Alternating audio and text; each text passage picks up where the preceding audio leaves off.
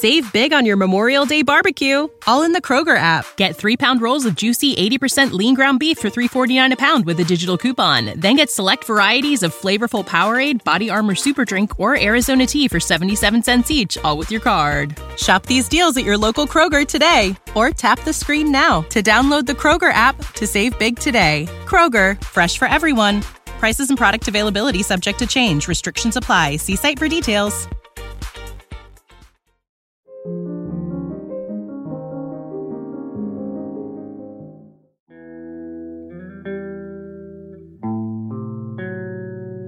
Audiolibros y más presenta Metro 2033 El último refugio. Un libro escrito por Dmitry Glukovsky.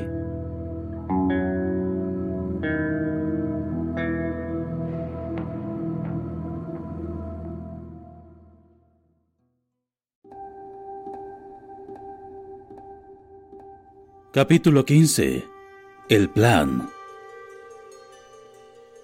Una hoja de papel arrancada de un cuaderno escolar, doblada dos veces, y un trozo de cartón sobre el que había varios túneles dibujados a lápiz. De camino hacia la Smolenskaya, Artyom no había pensado ni un momento en abrir la bolsita de Danila. En ella se encontraba la solución de un problema que parecía irresoluble. La manera de apartar la espada de Damocles la incomprensible e inexorable amenaza que pesaba sobre la VDNKH y sobre la red de metro entera. En medio de la hoja donde se encontraban las explicaciones, había una mancha de color negruzco. La sangre del Brahman. Artyom tuvo que humedecerla para poder desplegarla, sin echar a perder las minúsculas letras. Parte número. Túnel. D6. Instalaciones intactas hasta 400.000 metros cuadrados. Smerts, averiadas, imprevistos. De pura agitación que sufría el joven, las palabras bailaban bajo su mirada. No entendió nada en absoluto. Al fin renunció a leerlas desde el principio hasta el final y le entregó la carta a Melnik. Este sostuvo el papel con gran cuidado y sus ojos recorrieron las letras. Durante un rato no dijo nada pero luego enarcó las cejas con incredulidad. Esto es imposible, dijo. Pura mentira. Es imposible que les pasara por alto. Le dio la vuelta a la hoja y la examinó por el otro lado. Se lo han guardado para ellos y no le han dicho ni una palabra a los militares. No me extraña. Si llegan a hacerlo, los otros habían empezado con sus historias de siempre. Pero es posible que les haya pasado por alto. Averiadas. Bueno, eso sería posible. Eso significa que se lo han creído. Artyom había estado esperando una explicación y al fin preguntó, ¿Eso nos puede ayudar en algo? El Stalker asintió. Si lo que dice aquí es cierto, nos queda por lo menos una oportunidad. ¿De qué se trata? No entiendo. Melnik no le respondió. Volvió a leer la carta desde el principio hasta el final se tomó unos segundos para reflexionar y al fin le contó lo que se decía allí. Yo ya había oído hablar de esto. Una entre cientos de leyendas que circulan por el metro. Igual que corren historias sobre la universidad, el Kremlin, la polis. Uno ya sabe cuáles son ciertas y cuáles se inventaron junto a una hoguera de acampada en la Plocha Dilisha. Lo mismo ocurre con esa historia. En cualquier caso, se ha dicho siempre que en alguna parte de Moscú, o en sus cercanías, se encuentra una base de misiles en buen estado. Desde luego que parece imposible. Los objetivos militares son siempre la primera víctima de los ataques. Pero al parecer, no lograron destruir esta base, no la descubrieron o simplemente se les pasó por alto. Sea como sea, está intacta. Sin duda alguien fue a parar allí y la vio. Según se rumorea, los módulos de lanzamiento se encuentran todavía en ese lugar, enteros, en grandes salas, totalmente nuevos y empaquetados. Dentro de la red de metro sería imposible utilizarlos, por supuesto. En estas profundidades sería imposible emplearlos contra los enemigos. Artyom miró al Stalker, atónito, y dejó que las piernas le colgaran fuera de la camilla. ¿Y qué tienen que ver los misiles con nuestro problema? Los negros están atacando la VDNKH desde el jardín botánico. Hunter se imaginaba que entraban en el metro desde allí. Así pues, podemos imaginar que es allí donde viven. Solo existen dos posibilidades.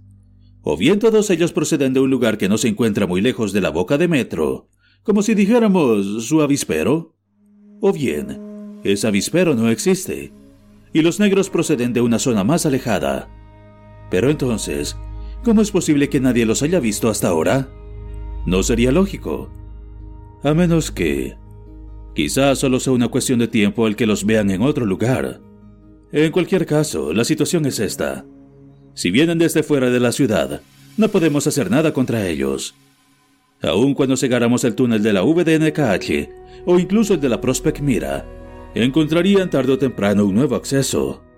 Y entonces, no nos quedaría otra opción que atrincherarnos en la red de metro y despedirnos de todo.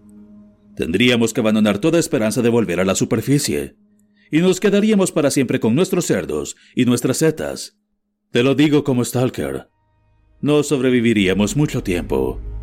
Pero si se crían en una especie de gigantesco nido, y este se encuentra cerca del lugar por donde salió Hunter, Artyom creyó entenderlo. ¿Emplearíamos los misiles? Doce ojivas con bombas de racimo, con cargas explosivas y de fragmentación, con un radio de acción de 400.000 metros cuadrados, leyó Melnik y se volvió hacia Artyom. Unos pocos misiles como esos serían suficientes, y el jardín botánico o cualquier otro lugar donde vivan quedaría reducido a cenizas. Pero usted mismo ha dicho que se trata de leyendas. El Stalker agitó la hoja de papel. Los brahmanes dicen lo contrario. Aquí se explica cómo llegar hasta la base, pero dice que una parte de las instalaciones están averiadas. ¿Y cómo se puede llegar hasta allí?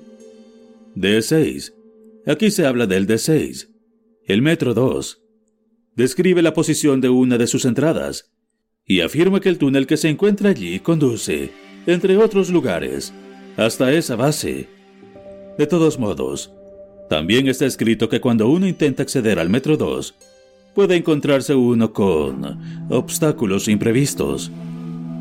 Artyom recordó una conversación que había tenido hacía mucho tiempo. A él, por lo menos, le parecía que era mucho.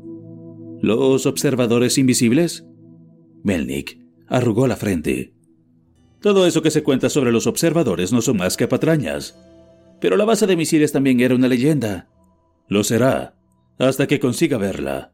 ¿Y dónde se encuentra la entrada del Metro 2? Aquí lo dice, en la Mayakovskaya. ¡Ja! ¡Qué curioso! Aunque he ido muchas veces a esa estación, Nunca había oído hablar de nada semejante. ¿Y qué haremos ahora? Tú comerás y descansarás, y yo, mientras tanto, voy a pensar. Mañana hablaremos de nuevo. Ahora, relájate. Cuando Melnik le habló de comida, Artyom se dio cuenta de cuán grande era su hambre. Se puso en pie sobre las frías baldosas y trató de ponerse las botas, pero el Stalker le contuvo con un gesto. Deja aquí las botas y el resto de la ropa. Mételo todo en esta caja. Van a limpiar y descontaminar tus cosas. También querrán examinar la mochila. Allí sobre la silla tienes unos pantalones y una chaqueta. Puedes llevarlos mientras tanto.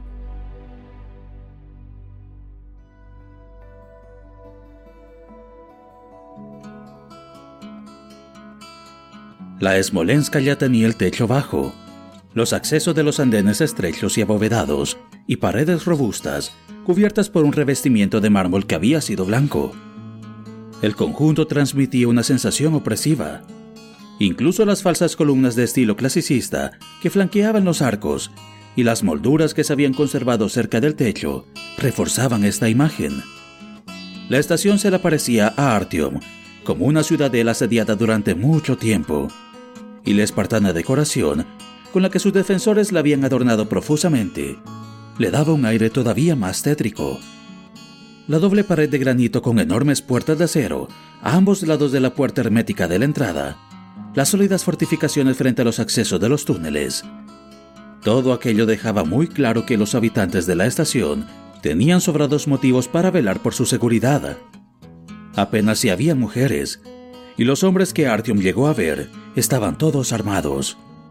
Cuando le preguntó por ello a Melnik, este movió la cabeza con un gesto vago y le dijo que allí no había nada que le pareciera extraño. Pero Artyom no conseguía librarse de aquella extraña tensión. Parecía que allí todo el mundo estuviera esperando algo, y esa sensación se le contagiaba.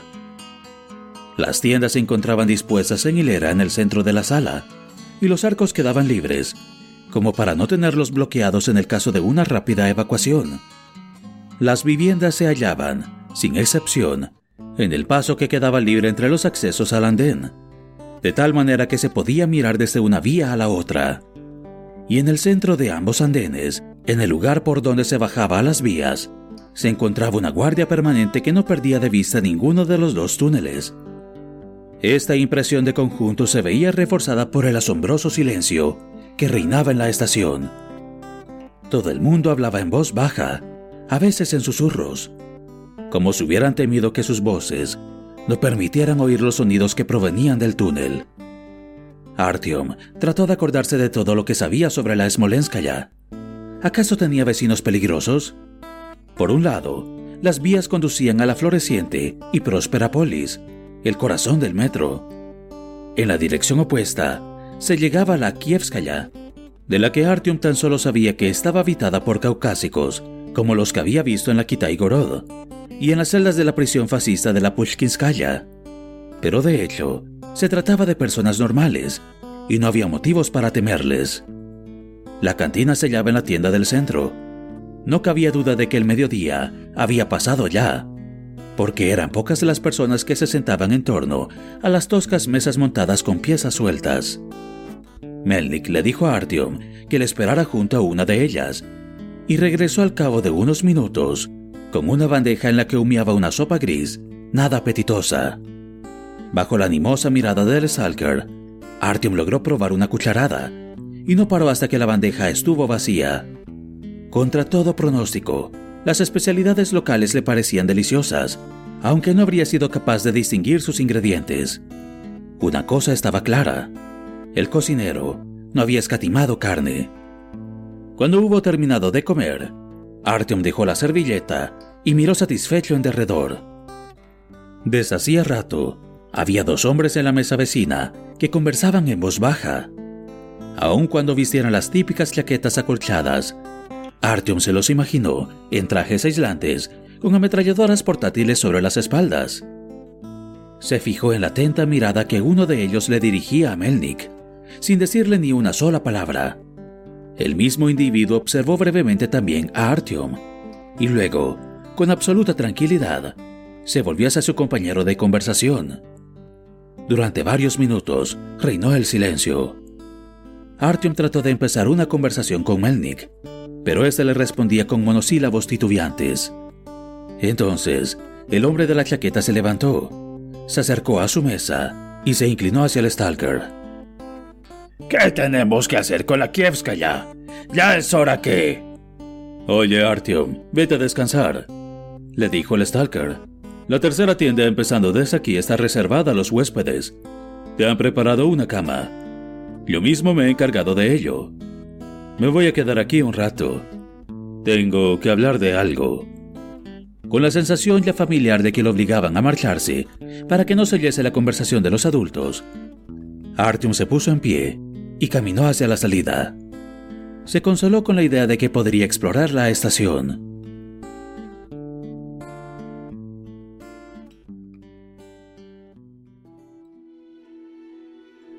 Y no tardó en descubrir una serie de detalles extraños. El orden que reinaba en la estación era perfecto. No se veían por ninguna parte los trastos que inevitablemente se amontonaban en las otras estaciones. De hecho, la Smolenska ya no daba la sensación de estar habitada. De alguna manera le recordaba a Artyom una ilustración de un libro de historia en el que estaba dibujado un campamento de legionarios romanos. Un espacio cuadrangular, simétrico, que se podía observar sin estorbo alguno, desde todos los ángulos. Allí no había nada superfluo, tan solo los omnipresentes puestos de guardia, así como las entradas y salidas fortificadas. El paseo no duró mucho rato. Al cabo de pocos minutos, advirtió las miradas de recelo de los habitantes de la estación. Por ello, regresó a la tienda de los huéspedes, donde tenía ya preparado un camastro. En un rincón había una bolsa de plástico, con una tarjeta en la que estaba escrito su nombre. Artyom bajó del chirriante camastro y abrió la bolsa.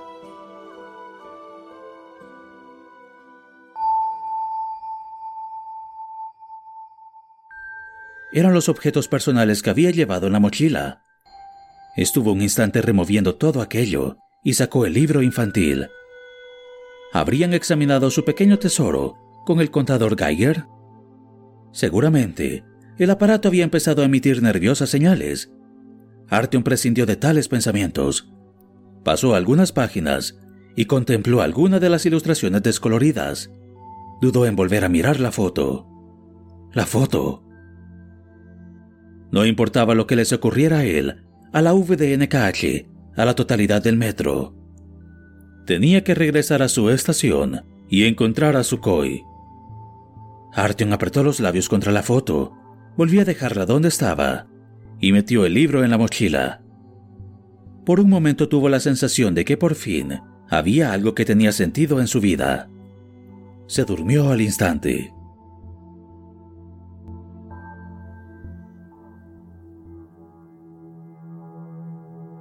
Tan pronto como abrió los ojos, Artyom se puso en pie y salió de la tienda.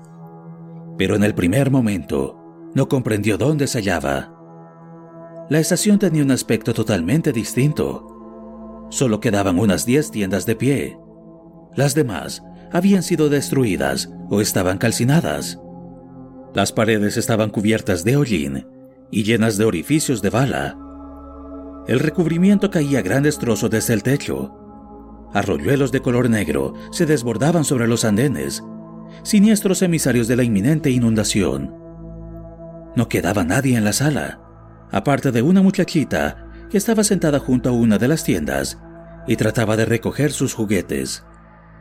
Desde el otro extremo, donde una escalera subía hacia arriba, se oían gritos apagados y en las paredes se reflejaba el fulgor de un incendio.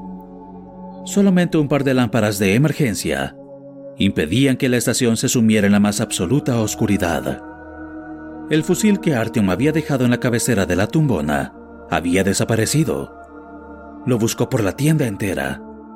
Al fin llegó a la conclusión de que tendría que seguir adelante desarmado. ¿Qué había ocurrido? Artyom quiso preguntárselo a la pequeña, pero ella, al verlo, se puso a llorar, desesperada. El muchacho no logró que le dijera nada se alejó de la sollozante niña y atravesó con muchas precauciones uno de los arcos por los que se accedía al andén. Una vez allí, se quedó como hechizado. En la pared recubierta de mármol había una inscripción en bronce, VDNKH. En el lugar donde habría tenido que encontrarse la letra D, había una grieta abierta en la pared. Miró lo que sucedía en el túnel Podía ser que alguien hubiera invadido la estación.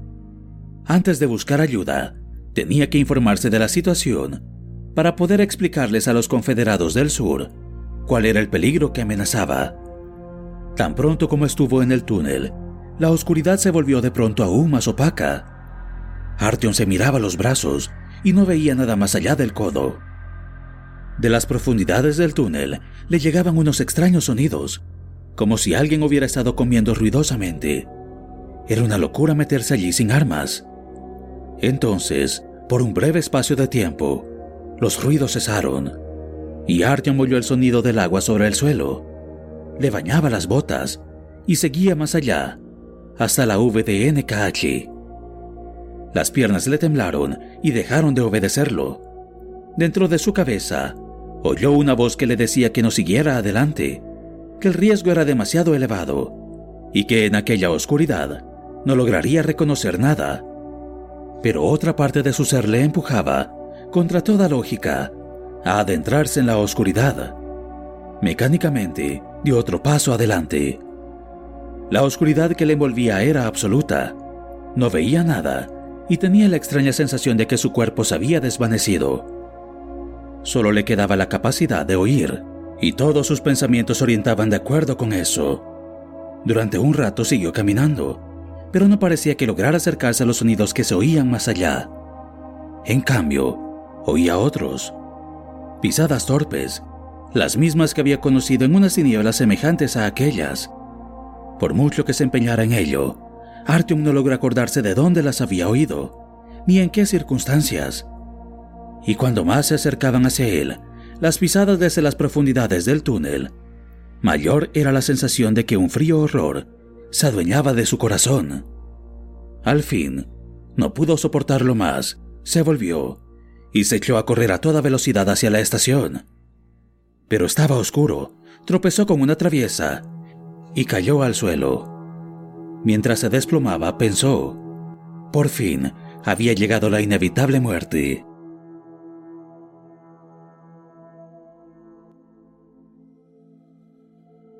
Despertó bañado en sudor. Tardó unos instantes en comprender que se había caído del camastro. La cabeza le pesaba de una manera inusitada y un dolor sordo le palpitaba en las sienes. Aguardó unos minutos, tendido en el suelo, hasta que por fin volvió completamente en sí y se sintió capaz de incorporarse. Apenas se le hubo aclarado la cabeza, desaparecieron las imágenes de su pesadilla y ya no pudo reconstruir ni siquiera una imagen difusa de lo que había visto. Apartó las alas de la entrada y salió afuera. Salvo unos centinelas, no vio a nadie. Era de noche. Respiró varias veces aquel aire húmedo y se dispuso a volver a la tienda. Se tendió una vez más sobre el camastro y se durmió profundamente, pero esta vez sin soñar. Meldick lo despertó. El Stalker vestía una chaqueta oscura, acolchada, de cuello alto y pantalones militares, y parecía que quisiera abandonar la estación cuanto antes. Se cubría la cabeza con la misma gorra negra de piloto. Al lado del camastro había dos grandes bolsas que Artyom creía recordar de alguna otra ocasión. Melnik empujó una de las dos hacia él, con el pie, y le dijo, Aquí dentro encontrarás zapatos, ropa, una mochila y un arma. Cámbiate. El traje aislante puedes llevarlo en la bolsa. No lo necesitaremos hasta más tarde. Saldremos dentro de media hora. Artyom parpadeaba, medio dormido, y trataba de reprimir un bostezo. ¿A, dónde vamos? A la Kievskaya. Si allí todo está bien, seguiremos por la línea de circunvalación hasta la Beloruskaya y desde allí hasta la Mayakovskaya. Y entonces veremos cómo seguimos. Vamos, recoge tus cosas. El Stalker se sentó en un taburete que estaba en un rincón. Sacó de una de las bolsas un trozo de papel de periódico y armó un cigarrillo. Bajo la atenta mirada de Melnik, las cosas se le caían de las manos a Artyom. Tardó el doble de lo normal en prepararse. Veinte minutos después, lo había conseguido. Melnik, sin decir palabra, se levantó, agarró su bolsa y salió afuera. Artyom se dio un último repaso y luego lo siguió.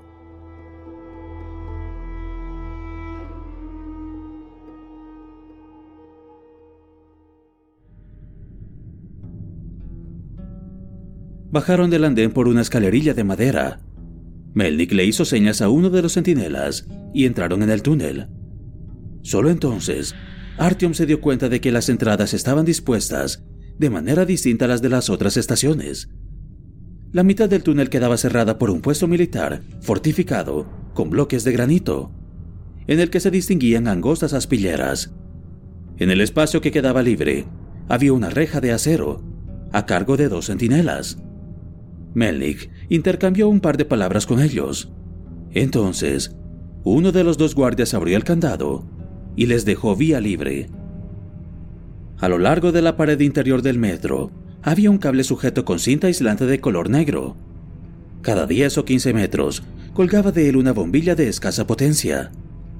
Aquella pobre iluminación le pareció un lujo a Artyom. Al cabo de unos 300 metros, el cable se acababa y precisamente allí había un nuevo puesto de guardia. Los centinelas de la Smolenskaya no llevaban ningún uniforme, pero tenían un aspecto más amenazador que el de los militares de la polis. Uno de ellos, claramente, conocía a Melnik, porque asintió con la cabeza sin decir nada y los dejó pasar. Al abandonar el trecho iluminado, el Stalker sacó una linterna y la encendió. Habían recorrido ya unos centenares de metros cuando de repente oyeron voces y divisaron en la lejanía el fulgor de unas linternas. Con un movimiento casi imperceptible, Melnik dejó que el Kalashnikov resbalara de su hombro y lo agarró con la mano. Artyom siguió su ejemplo. Se trataba sin duda alguna del último puesto de guardia de la Smolenskaya. Dos hombres robustos, armados, envueltos en chaquetas gruesas con cuellos de piel sintética y gorras de lana, discutían con tres comerciantes. Los dos vigilantes llevaban aparatos de visión nocturna colgando del cuello. Aun cuando dos de los mercaderes estuvieran también armados, Artyom los reconoció enseguida como tales. Los fardos de ropa vieja, el plano del metro en la mano, la mirada especialmente astuta. Conocía bien todos esos rasgos. Normalmente, ninguna de las estaciones, salvo en ocasiones las que pertenecían a la Hansa, negaba la entrada a los comerciantes. Pero parecía que aquellos no eran bienvenidos en la Smolenskaya. Solo queremos que entiendas una cosa, le decía un centinela a uno de los mercaderes, un hombre alto, bigotudo, vestido con chaqueta corta. La Smolenska ya no nos interesa para nada. Solo queremos pasar al otro lado. Todo lo que llevamos es ropa vieja, insistía uno de sus colegas, un muchacho fuerte, de pelo cerdoso que le cubría hasta los ojos. Ustedes mismos pueden comprobarlo. Queremos venderla en la polis. Entonces intervino el tercero. No buscamos pelea. Todo lo contrario. Mira, estos pantalones vaqueros están como nuevos. Son de tu talla. De primera calidad. Si te interesan, son tuyos. El centinela negó con la cabeza, sin decir nada, y le cerró el paso. Sin embargo, uno de los comerciantes pareció entender que su silencio equivalía a un asentimiento, y dio un paso hacia él. En el mismo instante, los dos guardias quitaron el seguro de sus respectivas armas. Melnik y Artyom debían de encontrarse cinco pasos más atrás, y aunque el arma del Stalker apuntara al suelo, Artyom percibió su tensión. ¡Quietos! Dijo uno de los guardias. Tienen cinco segundos para largarse. Esta estación se encuentra en alerta máxima. Aquí no entra nadie. Cinco, cuatro, ¿Y qué es lo que pretendes? ¿Que volvamos sobre nuestros pasos y tengamos que atravesar la línea de circunvalación? Gritó el comerciante encolerizado. El otro negó con la cabeza abatido y se llevó a su colega. Los tres recogieron sus fardos y regresaron por donde habían venido. Melnik aguardó un minuto y luego le hizo una señal a Artyom. Entonces siguieron los pasos de los mercaderes por el camino de la Kievskaya. Cuando pasaron por el lado de los centinelas, uno de estos la sintió en silencio a Melnik y puso dos dedos sobre la sien. ¿En alerta máxima? preguntó Artyom, una vez los guardias hubieran quedado atrás. ¿Cómo es eso? Vuelva atrás y pregúntales, le respondió secamente el Stalker. Artyom no se atrevió a insistirle. Por mucho que Artyom y Melnik se esforzaran por mantenerse a distancia de los mercaderes, las voces de estos se oían cada vez más cerca pero entonces callaron de pronto. Artyom y Melnik habrían dado una veintena de pasos más cuando una linterna les apuntó a los ojos. ¿Quién anda ahí? ¿Qué quieren? Les gritó una voz nerviosa. Nada malo, dijo el Stalker en voz baja, pero claramente audible. Déjennos pasar. No les haremos nada. Nos dirigimos a la Kievskaya. Los mercaderes deliberaron, y luego se oyó una voz en la oscuridad. Está bien, pero ustedes irán los primeros. No queremos tenerlos a las espaldas. Melnik se encogió de hombros y siguió adelante. Al cabo de unos 30 metros, encontraron por fin a los mercaderes. Estos habían tenido la cortesía de guardarles con las armas vueltas hacia el suelo, y al ver a Artyom y a Melnik, se apartaron a un lado y los dejaron pasar. El Stalker no se detuvo, como si no hubiera ocurrido nada, pero Artyom se dio cuenta de un cambio en su actitud. Caminaba sin decir nada, para poder oír bien todo lo que ocurriera a sus espaldas. Aunque los comerciantes le siguieran de cerca, Melnik no se volvió ni una sola vez. ¡Eh!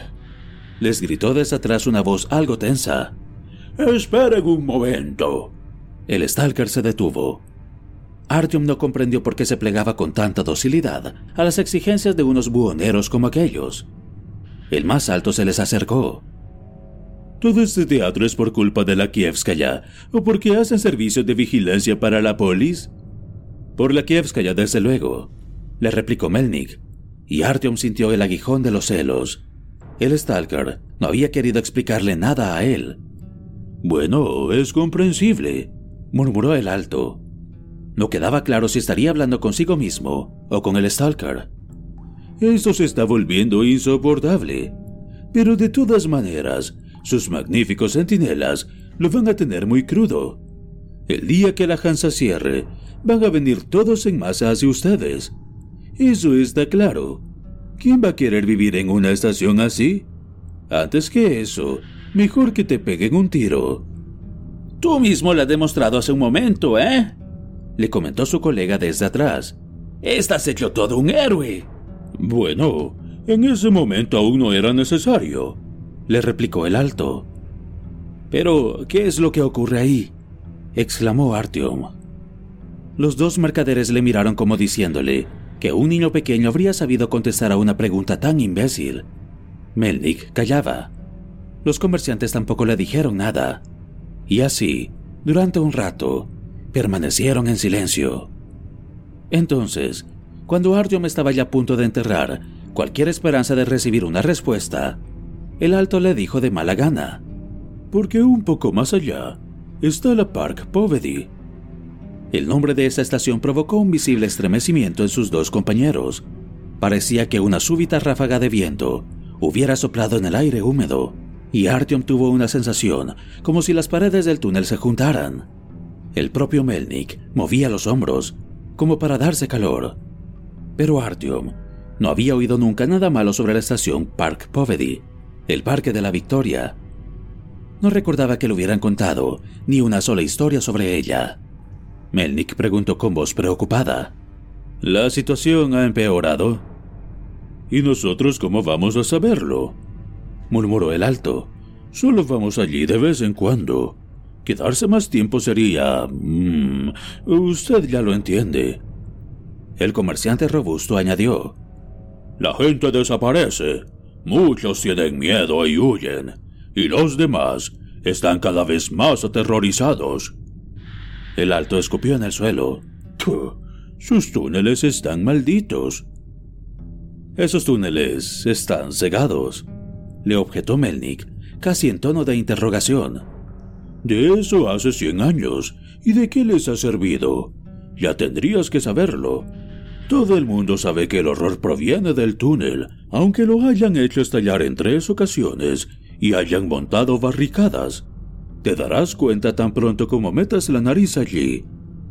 El alto señaló a su barbudo acompañante. Si hasta Sergeyik se asustó. Es verdad, confirmó este, y se santiguó. ¿Pero los túneles tienen vigilancia? Todos los días. ¿Y nunca han capturado a nadie? ni han visto a nadie. ¿Y nosotros cómo vamos a saberlo? Yo, en cualquier caso, no he oído nada de eso. No parece que haya nada que capturar. ¿Y qué cuenta la gente de allí? Sergeyich miró en derredor y murmuró: La ciudad de los muertos. Y se santiguó una vez más. Artyom habría tenido una buena oportunidad para divertirse con las muchas historias, cuentos y leyendas sobre el hogar de los muertos que circulaban por el metro. Unos pensaban que las almas vivían en los tubos, otros querían cavar hasta las puertas del infierno, y luego resultaba que había una ciudad de los muertos junto a la Park Povedy. Pero una espectral corriente de aire ahogó la sonrisa en la garganta del joven, y a pesar de las gruesas prendas que vestía, le hizo sentir frío. Lo peor de todo era que Melnik no dijera nada más. Artyom albergaba la secreta esperanza de que el Stalker le indicaría por señas que no les hiciera caso y le daría a entender que aquella historia era absurda. Recorrieron el resto del camino en silencio, cada uno de ellos inmerso en sus propios pensamientos. El túnel que llegaba a la Kievskaya se veía tranquilo, vacío, seco y limpio. Pero a cada paso se reforzaba un siniestro presentimiento. Les aguardaba algún horror. Lo sintieron con toda su fuerza al llegar a la estación, como si aguas subterráneas se hubieran precipitado sobre ellos desde lo más alto, imparables, turbias, gélidas. Allí solo reinaba la angustia. Se veía la primera mirada. ¿De verdad habían llegado a Kievskaya la soleada, en palabras del caucásico que había compartido Zelda con Artyom? O quizás había referido a la estación de idéntico nombre, que se encontraba en la línea vecina, la Filiovskaya. Save big on your Memorial Day barbecue, all in the Kroger app. Get three pound rolls of juicy 80% lean ground beef for $3.49 a pound with a digital coupon. Then get select varieties of flavorful Powerade, Body Armor Super Drink, or Arizona tea for 77 cents each, all with your card. Shop these deals at your local Kroger today, or tap the screen now to download the Kroger app to save big today. Kroger, fresh for everyone. Prices and product availability subject to change. Restrictions apply. See site for details.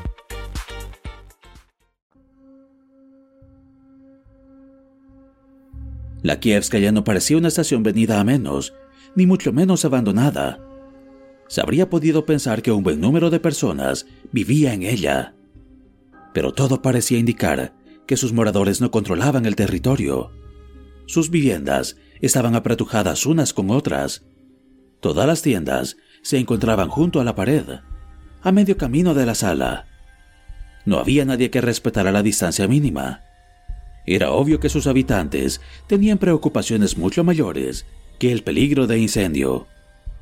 Cuando Artyom miraba a los transeúntes, estos giraban el rostro, temerosos.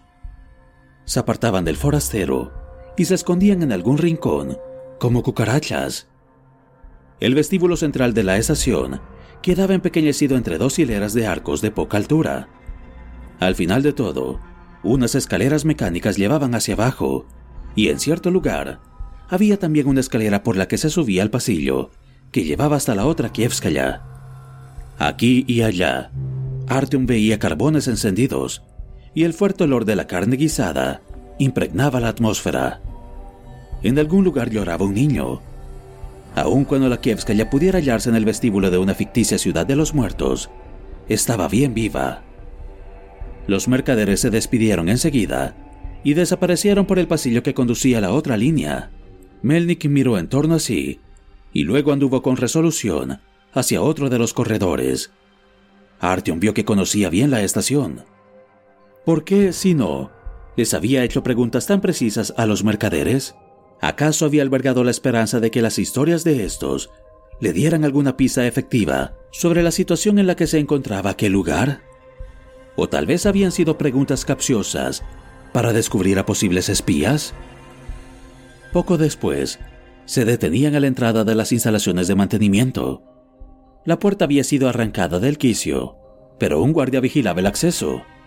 Artyom se figuró que allí residía el gobierno de la estación.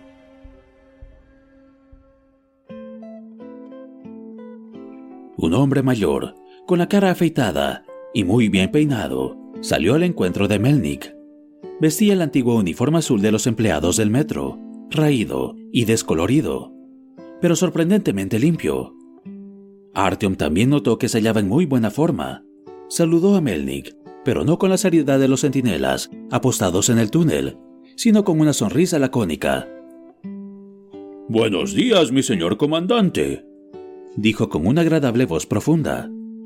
El Stalker le saludó también, con una sonrisa en los labios.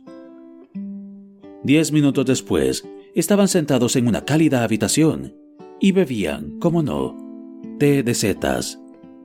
En esta ocasión no hicieron salir a Artyom, y así, por primera vez, el joven asistió a una discusión de alto nivel.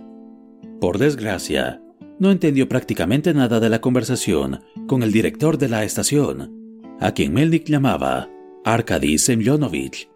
En primer lugar, Melnik preguntó por un tal Tetriak, y luego insistió si se había observado algo nuevo en los túneles.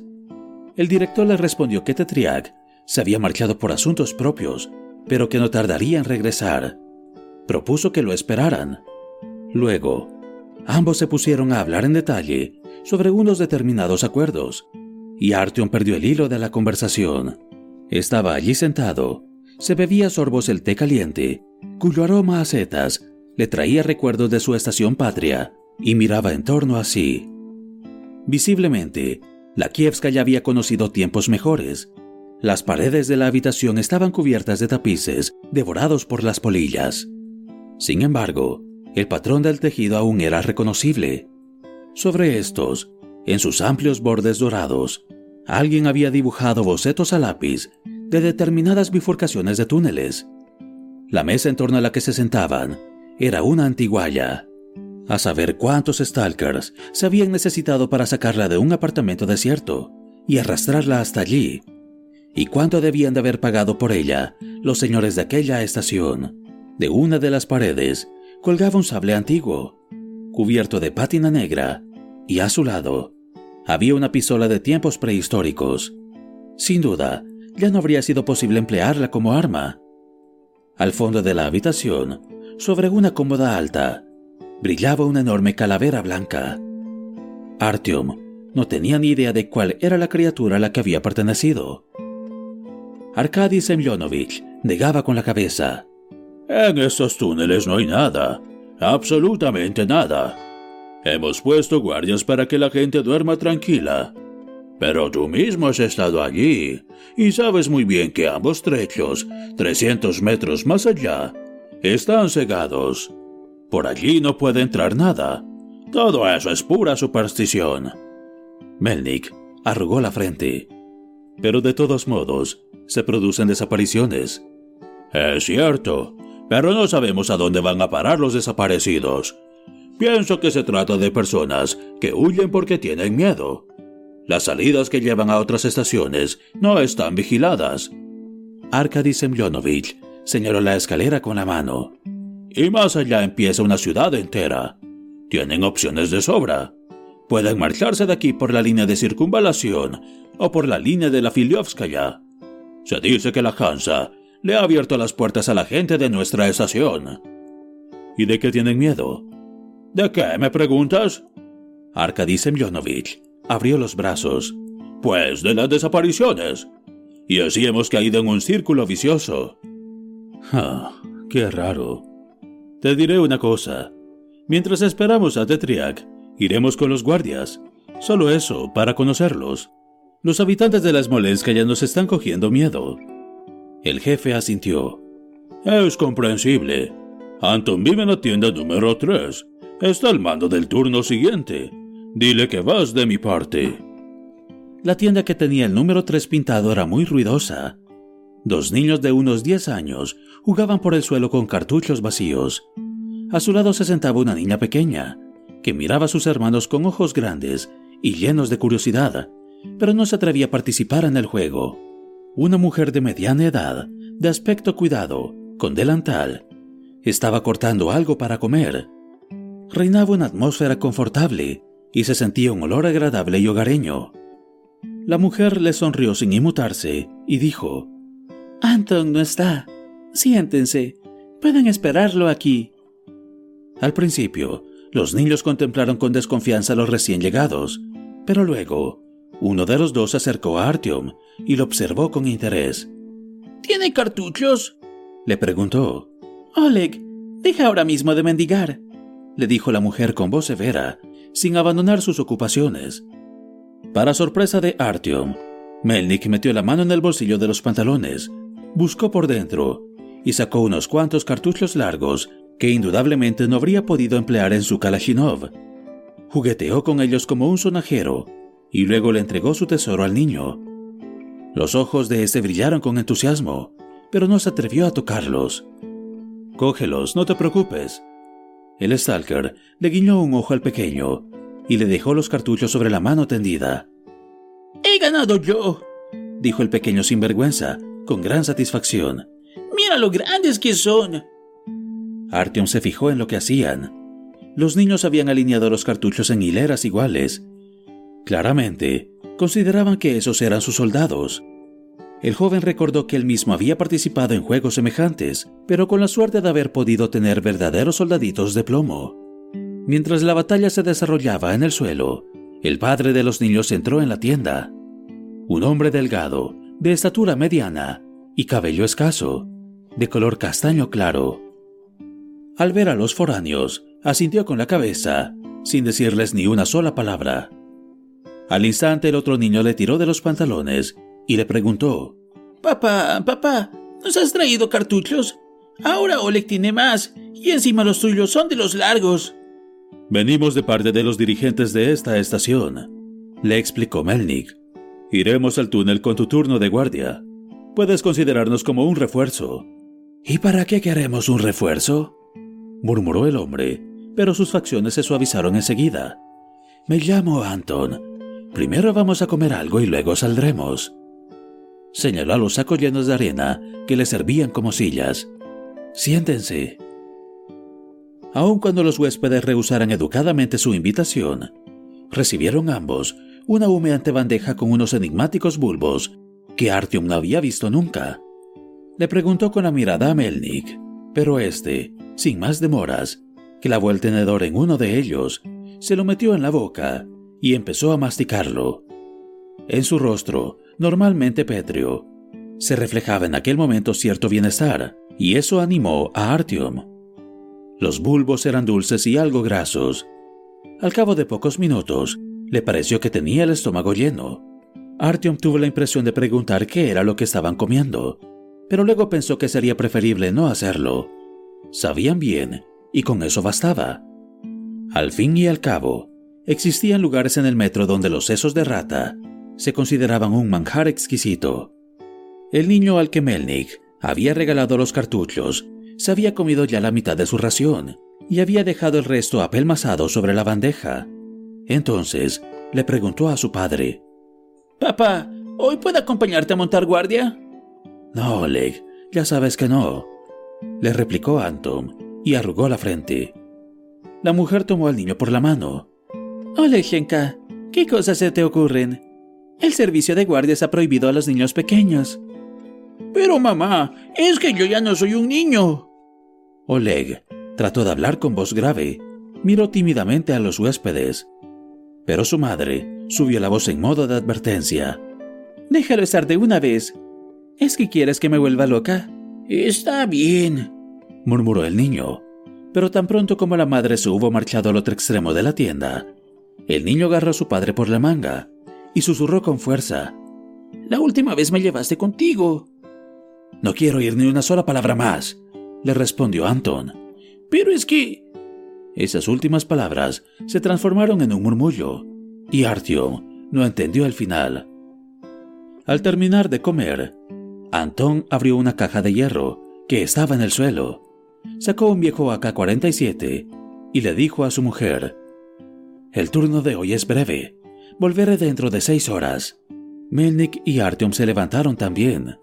El pequeño Oleg miró con desesperación a su padre y empezó a mover los labios, nervioso, pero finalmente no se atrevió a decir nada.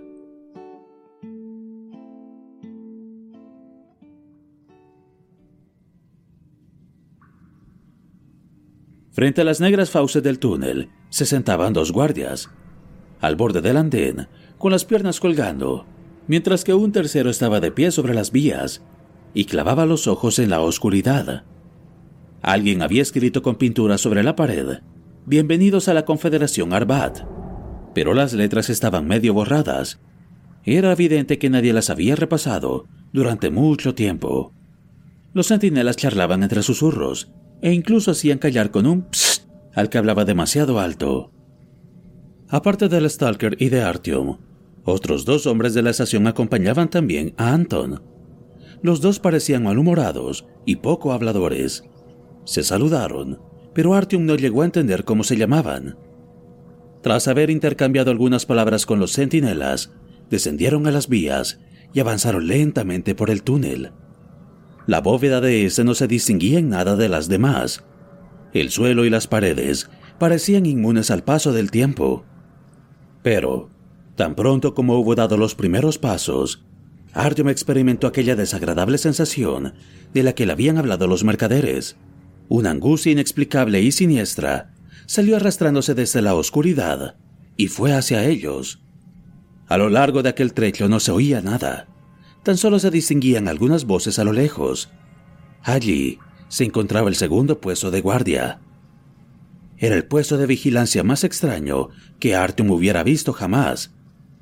Algunos hombres se sentaban sobre sacos llenos de arena, en torno a una estufa de hierro sencilla, de construcción casera. Un poco más allá, había un balde lleno de aceite combustible. El resplandor del fuego, que se colaba por las estrechas rendijas de la estufa, así como la trémula llama de una lámpara de aceite que colgaba de la bóveda, iluminaba el rostro de los guardias. El fulgor de la lámpara vacilaba en el aire exhausto del túnel. Por ello, las sombras de los hombres que estaban allí sentados, sin hacer nada, cobraban vida. Pero lo que más desconcertó a Artyom fue que los centinelas se sentaran con absoluta tranquilidad, de espaldas al túnel. Se protegieron con las manos de las segadoras linternas de los recién llegados y se prepararon para ponerse en marcha.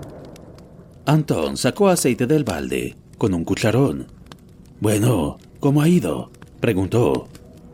El de más edad le sonrió, sin muchos ánimos.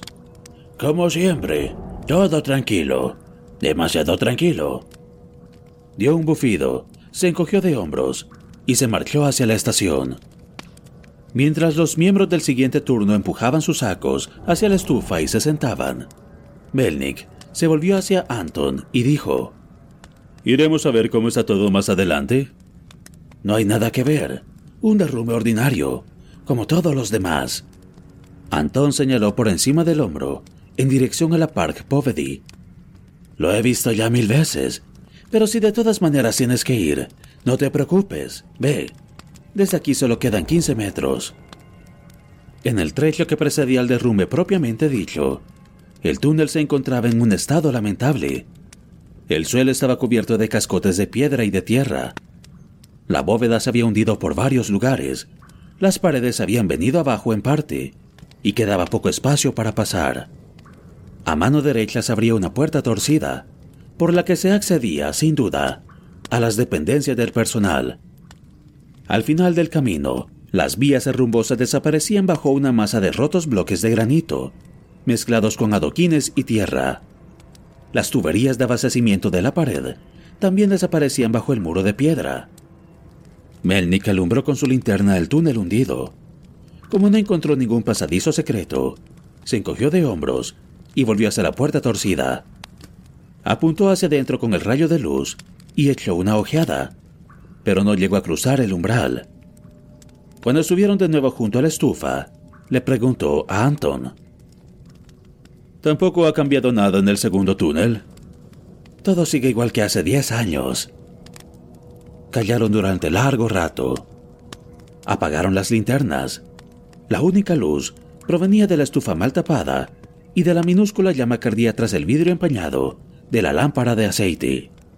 La oscuridad había cobrado tal solidez que parecía querer expulsar a los cuerpos extraños. Probablemente era ese el motivo por el que los centinelas se quedaban tan cerca de la estufa, porque solo en torno a esta, los rayos de luz amarillentos atravesaban la penumbra y el frío, y se respiraba mejor.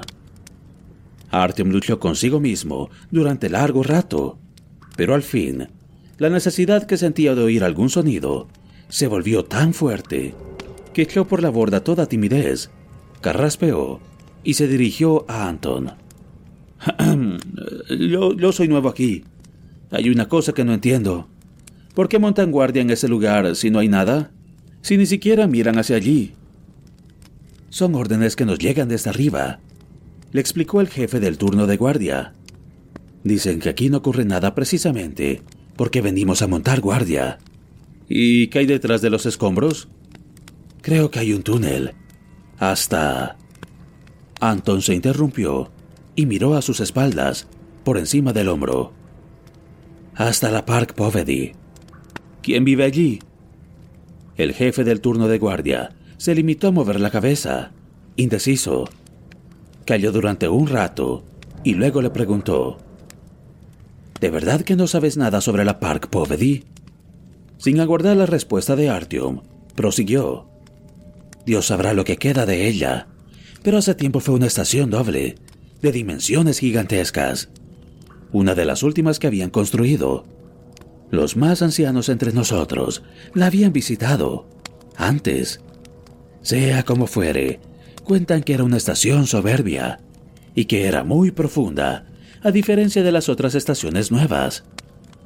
La vida que se llevaba allí debía de ser maravillosa, pero no duró mucho, hasta que los túneles se vinieron abajo.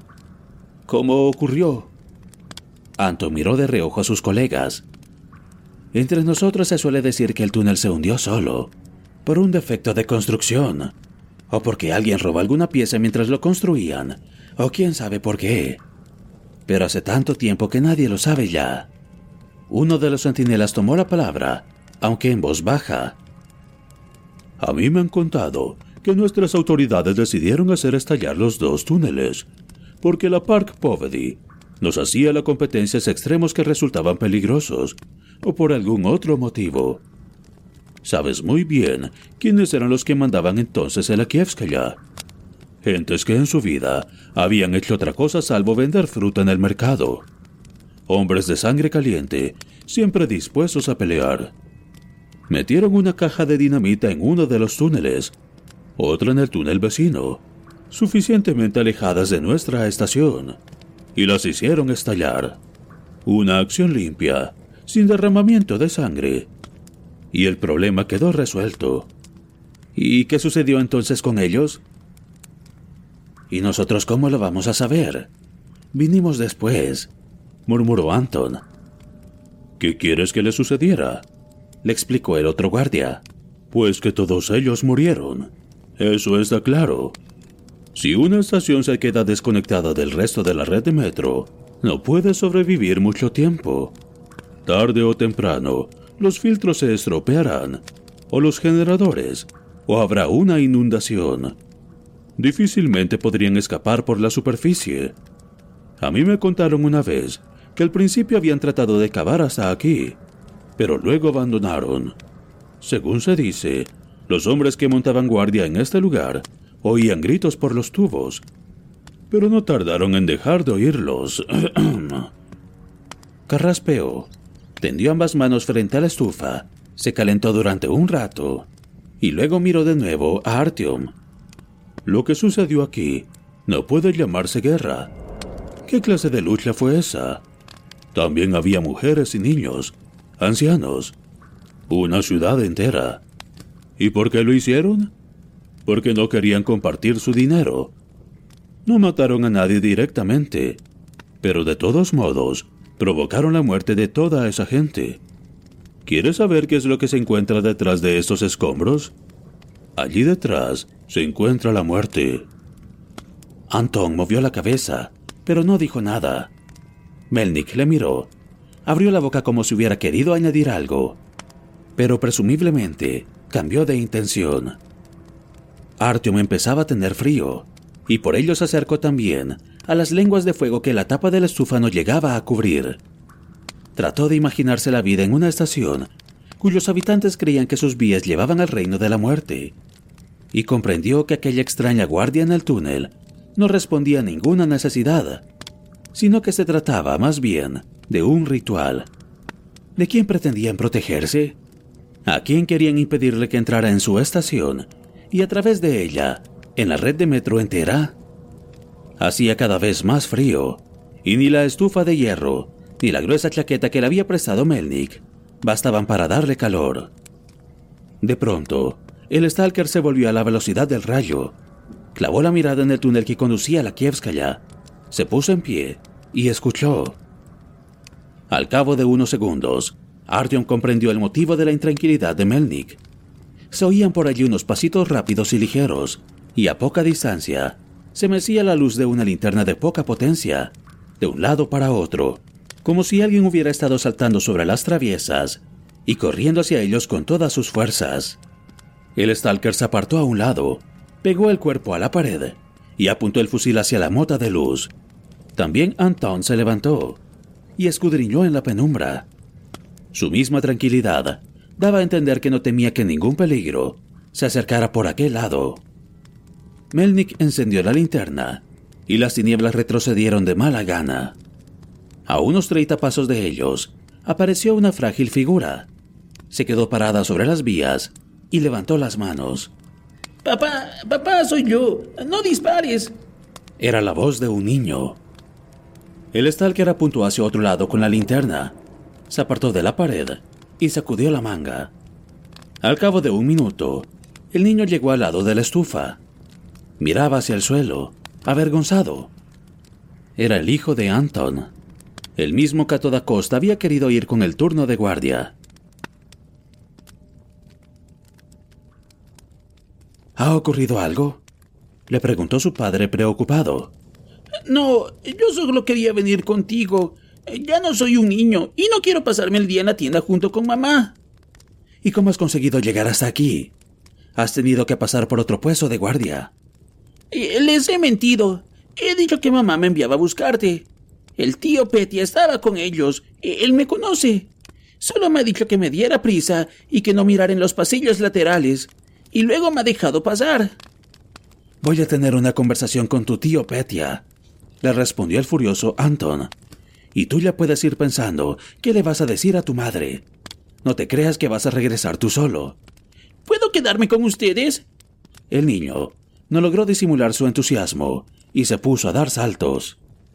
Anton se apartó e hizo que su hijo se sentara en el saco de arena ya caliente.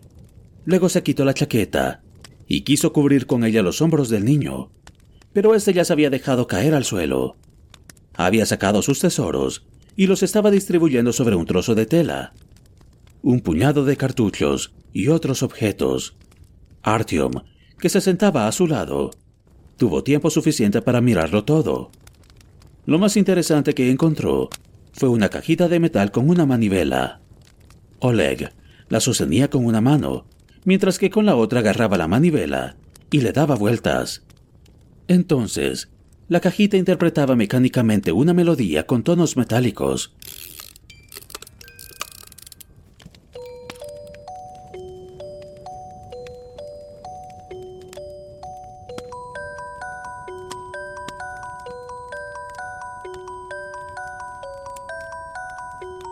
También era curioso que le bastara con oprimir la cajita contra otro objeto para que éste resonara, y la melodía se oyera varias veces más fuerte. El truco salió especialmente bien con la estufa de hierro, pero Oleg no podía sostener mucho tiempo la cajita contra esta, porque se calentaba demasiado rápido. El aparatito le gustó tanto a Artyom que pidió permiso para probarlo él mismo. El niño le cedió la cajita, todavía caliente, y se sopló los dedos quemados. Eso no es nada, le dijo en tono de confidencia. Después te voy a enseñar algo fantástico de verdad. La siguiente media hora se hizo muy larga. Melnik hablaba en voz baja con Anton. El niño jugaba con los cartuchos, tendido en el suelo.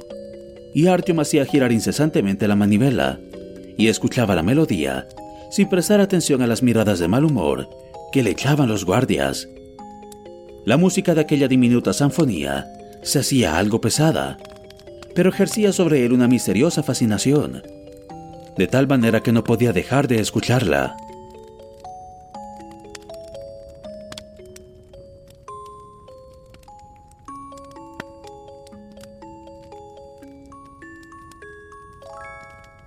No, no lo entiendo, dijo el Stalker, y se puso en pie. Si los dos túneles están cegados y tienen vigilancia, ¿cómo es posible que desaparezca tanta gente? Anton levantó la mirada hacia él.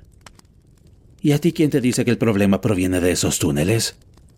Tenemos pasillos que nos conectan con otras dos líneas. Y no te olvides del túnel de la Smolenskaya. Yo creo que alguien está sacando partido de nuestras supersticiones. ¿Cómo que supersticiones? dijo uno de los guardias, nuestra estación está maldita por lo que sucedió con la Park Povedy, y nosotros sufriremos esa maldición mientras vivamos aquí. No me vengas ahora con esas monsergas de siempre, le interrumpió el irritado Anton. Esos de aquí son gente seria que quiere informarse, y tú le sales con tus cuentos. Vayamos a hacer una ronda, propuso Melnik. Mientras veníamos, he visto algunas puertas y un corredor lateral. Quería echarles una ojeada. La gente de la Smolenskaya también está muy inquieta. El propio Kolpakov ha querido informarse. Ah, ahora le interesa esta cuestión, dijo Anton con una sonrisa triste. De nada sirve engañarse. De nuestra confederación ya solo queda el nombre. Cada uno lucha por sí mismo. Sí, incluso en la policía empiezan a preguntarse qué es lo que ocurre aquí. Melnik sacó una hoja de periódico plegada. Toma, lee. Artyom había visto los periódicos en la polis. En uno de los pasillos había encontrado un puesto donde se vendían, pero costaban diez cartuchos cada uno, y Artyom no había querido pagar tanto por una hoja de papel de embalar con rumores mal impresos, encabezados por el pretencioso título Noticias del Metro. Figuraban sobre la lámina de papel amarillento varios títulos breves en letra muy apretada. Uno de esos, incluso, estaba ilustrado con una fotografía en blanco y negro. Su título rezaba Kievskaya, nuevas desapariciones. Anton tomó con precaución la hoja de periódico y la desplegó. Mala hierba nunca muere. Ah, siguen publicando, ¿ah? Bueno, pongámonos en marcha.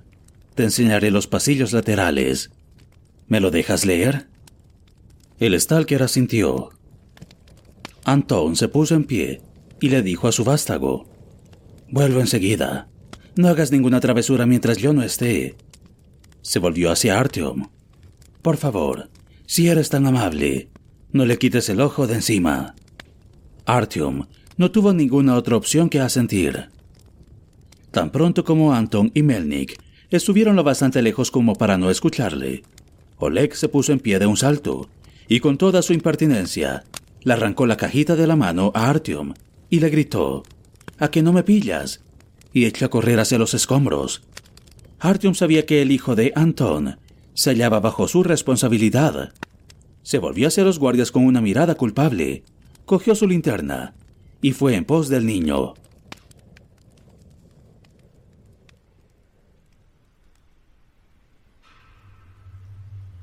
Este, por fortuna, no había osado entrar en el área de trabajo medio derruida, como había temido Artyom, sino que le estaba esperando junto al muro de tierra. Mira lo que te voy a enseñar ahora. Oleg trepó por las piedras hasta alcanzar las tuberías de metal, que habían quedado medio enterradas bajo el derrumbe. Entonces, sacó la cajita y la puso sobre una de las tuberías. Escucha, dijo entusiasmado, y le dio vueltas a la manivela.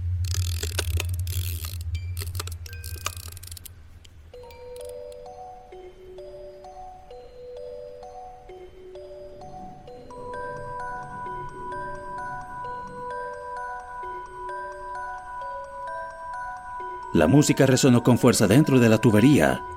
Esta se llenó de la triste melodía del cofrecillo.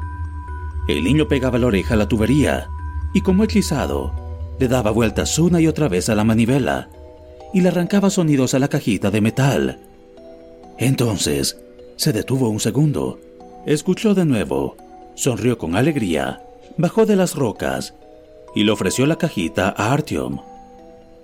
El joven se imaginaba cómo debía de transformarse la melodía al circular por el metal de una tubería hueca. Pero los ojos del niño estaban tan inflamados de entusiasmo y no quiso defraudarlo. Se encaramó por los escombros, apoyó la cajita en la tubería, apoyó el oído sobre el frío acero y le dio vueltas a la manivela. La música se oyó con tanta fuerza que Artyom estuvo a punto de apartar la cabeza. No conocía bien las leyes de la acústica. Le parecía un incomprensible portento que aquel trozo de hierro pudiera multiplicar varias veces el sonido de la inofensiva melodía y elevara de aquella manera su volumen. Volvió a darle cuerda y llegó a tocar hasta tres veces el breve motivo. Luego se volvió hacia Oleg.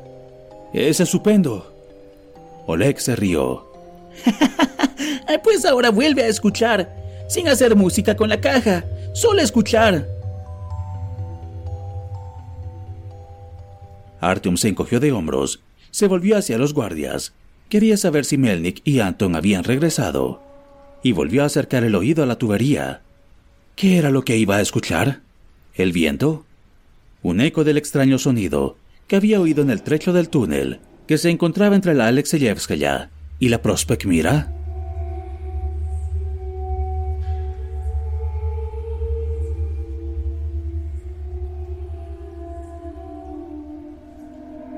Desde una inimaginable lejanía se abrían paso, con gran dificultad, unos sonidos apagados que atravesaban el grueso muro de tierra. Procedían de la Park Povedy. De eso no cabía ninguna duda. Artyom se quedó inmóvil, siguió escuchando, y luego sintió un frío como el acero, al darse cuenta de que estaba oyendo algo que no podía ser. Música. Alguien o algo repetía varios kilómetros de distancia la melancólica melodía de la cajita de música, nota a nota. Y no se trataba de ningún eco. En algunos momentos, el desconocido intérprete cometía algunos errores, hacía una u otra nota demasiado larga, pero el motivo era igualmente reconocible. Y lo más asombroso era que la melodía, más allá de toda duda, no procedía de unas lengüetas metálicas como las de la cajita, sino que parecía más bien un murmullo o un canto. ¿Un incomprensible coro de gran número de voces? No, no era un murmullo. ¿Lo oyes? Le preguntó Oleg, con cara de satisfacción. Déjame escucharlo de nuevo. Artyom tenía los labios como pegados el uno al otro. ¿Qué, qué, qué, qué es esto? Masculló con voz ronca. ¡Música! La tubería puede tocar ella sola. La congoja que el terrible canto había suscitado en Artyom no afectaba en absoluto al niño. Para él, se trataba de tan solo un divertido juego. No se preguntaba quién o qué podía haber respondido a la melodía en una estación que desde hacía 10 años no había tenido contacto ninguno con el resto del mundo y donde la vida llevaba mucho tiempo extinta. Oleg trepó una vez más por las piedras para jugar con la maquinilla, pero Artyom de repente sintió un gran miedo por el niño, lo agarró del brazo y pese a todas sus protestas, se lo llevó de nuevo hasta la estufa.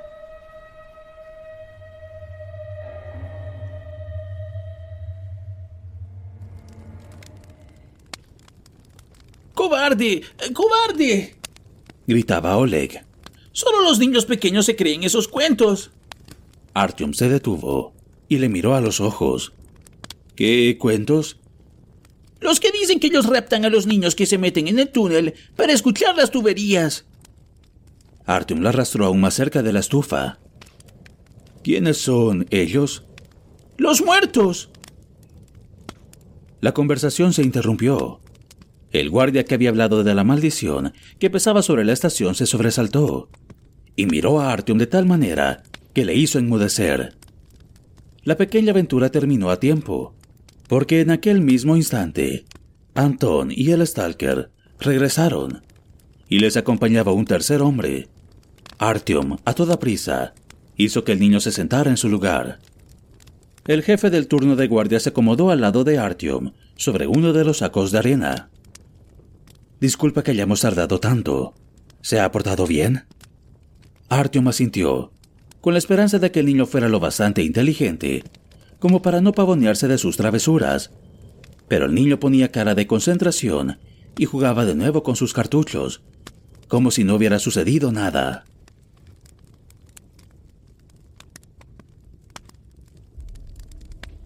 El tercer hombre era un tipo delgado, de cabello ralo, mejillas caídas y grandes ojeras. Se acercó a la estufa para saludar a los centinelas.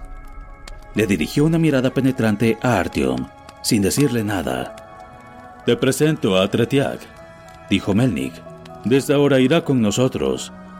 Él es el experto en misiles.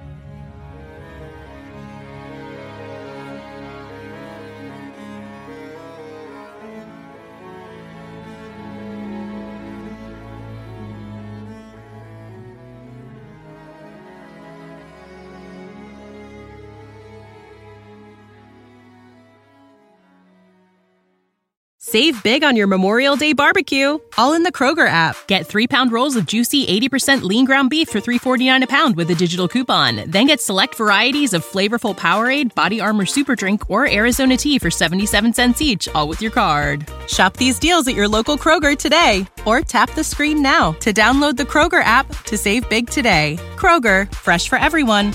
Prices and product availability subject to change. Restrictions apply. See site for details.